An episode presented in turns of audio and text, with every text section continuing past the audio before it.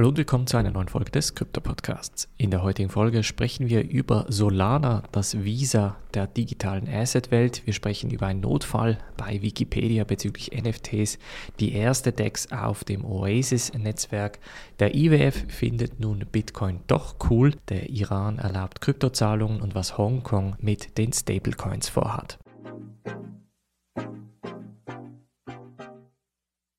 Springen wir in diese erste News Story und zwar geht es darum, dass Solana das Visa der Kryptowelt sein könnte. So gemäß einem Bericht der Bank of America, denn Solana hat sich dank der Skalierbarkeit und den tiefen Transaktionsgebühren eigentlich so ein bisschen in eine Position gesetzt, bei welchem es durchaus auch Konkurrenz für Ethereum sein könnte, natürlich zum Preis der Dezentralisierung. Jetzt sagt der Digital Asset Strategist Alkesh Shah, dass zwar Ethereum da ganz weit da vorne ist, aber eben Solana entsprechend das Visa sein könnte wegen der Anzahl der Transaktionen.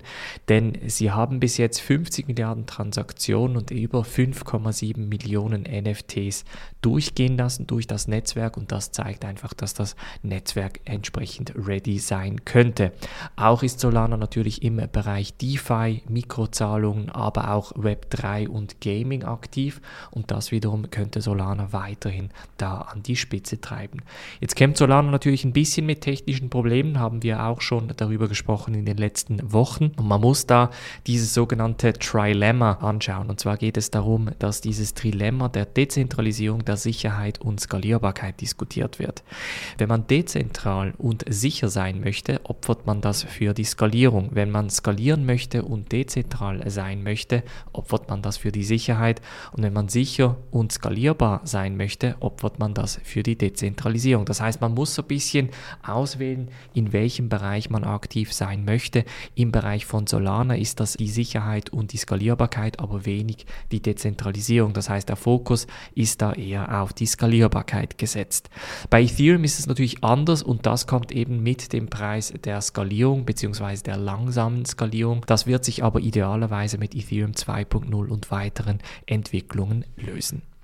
Nächste News Story sprechen wir über einen kleinen Notfall in der Wikipedia-Welt. Und zwar diskutieren die Leute auf Wikipedia jetzt gerade, ob die ganz großen NFT-Kunstverkäufe, also zum Beispiel der Bibel für 69 Millionen US-Dollar, ob der unter der Kategorie NFT-Verkauf oder unter der Kategorie Kunstverkauf gelistet werden sollte. Bei der Diskussion geht es nämlich darum, ob NFTs als Kunst gezählt werden sollen oder eben als NFTs, also eine eigene Kategorie und das hat so ein bisschen auch in der NFT-Community Fragezeichen bereitet. Denn natürlich denken die Leute in der NFT-Community, dass NFTs als Kunst zählen.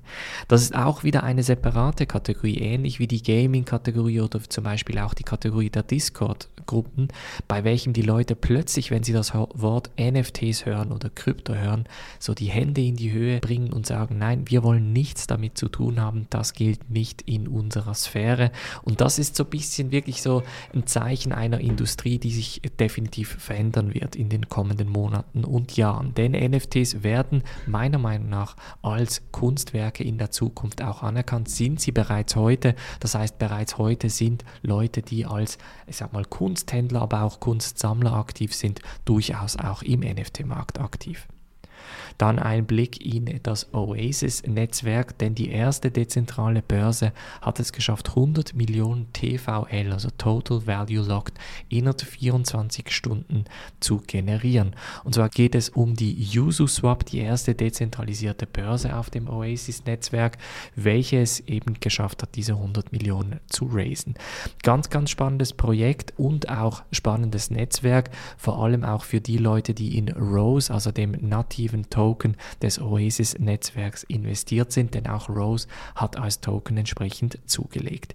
Ich habe das Oasis-Netzwerk noch nicht angeschaut, habe es aber auf der Liste, also ganz, ganz spannende Entwicklungen auch im DeFi-Bereich, werde aber zum Beispiel im DeFi-Kurs eigentlich hauptsächlich die DeFi-Themen anschauen und vor allem Netzwerke anschauen, die bereits etabliert sind. Das bedeutet, wenn du einen Einblick in die DeFi-Welt haben möchtest, kannst du dir den DeFi-Kurs in der Podcast-Beschreibung anschauen. Dann ein Blick zum IWF, denn ein neuer Bericht des IWF sagt, dass Bitcoin nun ein integraler Bestandteil der Revolution digitaler Vermögenswerte sei, aber gleichzeitig entsprechend mit dem Aktienmarkt korrelieren würde.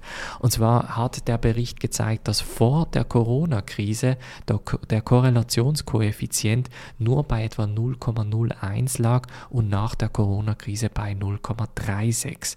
Das heißt, ein entsprechendes Wachstum bezüglich der Korrelation zwischen Bitcoin und dem SP 500 seit dem April 2020. Dazu muss ich sagen, dass es zum Teil diese Korrelation durchaus gibt, aber zum Teil muss man auch sagen, ist Bitcoin ein bisschen entgegen des Aktienmarktes gelaufen. Das heißt, Bitcoin in meinen Augen ist eher vergleichbar mit einer Technologieaktie, denn da ist der Korrelationseffizient wahrscheinlich noch höher, aber im Vergleich zu einem Index wie dem S&P 500 wird das Ganze nicht parallel laufen und deshalb eben nur in Anführungsstrichen diese 0,36. Wenn wir das Ganze aber irgendwie mit Facebook, mit Google, mit Netflix vergleichen, dann sehen wir, dass der Korrelationskoeffizient doch um einiges höher ist. Dann springen wir in den Iran, denn der Iran erlaubt neu Kryptozahlungen beim internationalen Handel. Das heißt, nach einem langen regulatorischen Hin und Her hat das Land nun so ein bisschen den Status quo erreicht, dass man bei internationalen Deals Kryptowährungen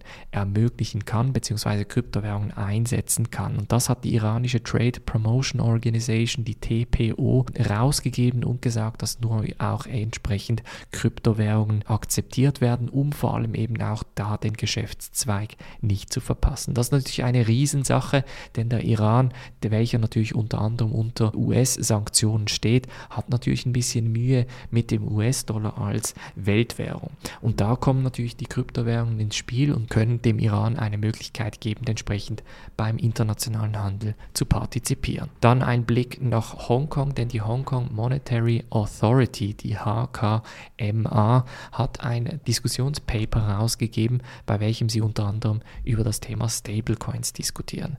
Thema sind hauptsächlich US-Dollar gebackte oder gepackte Stablecoins wie US-Dollar Tether und USD-Coin, also USDC, nicht aber die algorithmischen Stablecoins. Im Bericht wird zwar ein bisschen angeschaut, welche Länder wie mit den algorithmischen Stablecoins umgehen, aber der Fokus ist ganz klar auf den Stablecoins, welche vor allem asset-linked und gepackt sind an den US-Dollar. Das bedeutet, dass man da entsprechend in Hongkong auch regulieren wird, das heißt vor allem auch Tether und USDC sind da unter Beschuss. Und da ist natürlich auch wieder ganz interessant, wie werden die Algo-Stablecoins gehandhabt. Ich habe in meinem Newsletter bereits mehrmals darüber gesprochen, dass ich erwarte, dass im 2022 entsprechend die regulatorischen Maßnahmen gegen die Stablecoins, die vor allem mit dem US-Dollar gebackt sind, sehr, sehr streng sein werden. Jetzt werden wir sehen, wie es in den kommenden Wochen aussehen wird, aber nach wie vor ist natürlich ein algorithmischer Stablecoin zwar riskanter, da er zum Beispiel an eine Kryptowährung gepackt ist, also wie zum Beispiel bei US Terra mit der Kryptowährung Luna, kann da aber grundsätzlich natürlich regulatorisch um einiges freier angeschaut werden als eine US-Dollar gebackte Stablecoin. Es bleibt also ganz, ganz spannend. Das Dokument von der HKMA werde ich verlinken. Dann könnt ihr euch eine Meinung dazu selber machen. Das Ganze ist etwa 40 Seiten lang und beschreibt ganz, ganz konkret, wie Hongkong vorhat, das Ganze zu regulieren. Ganz spannende Nachrichten also auch aus dem Bereich Stablecoins. Das war's von der heutigen Folge. Wir hören uns morgen wieder. Macht's gut und bis dann.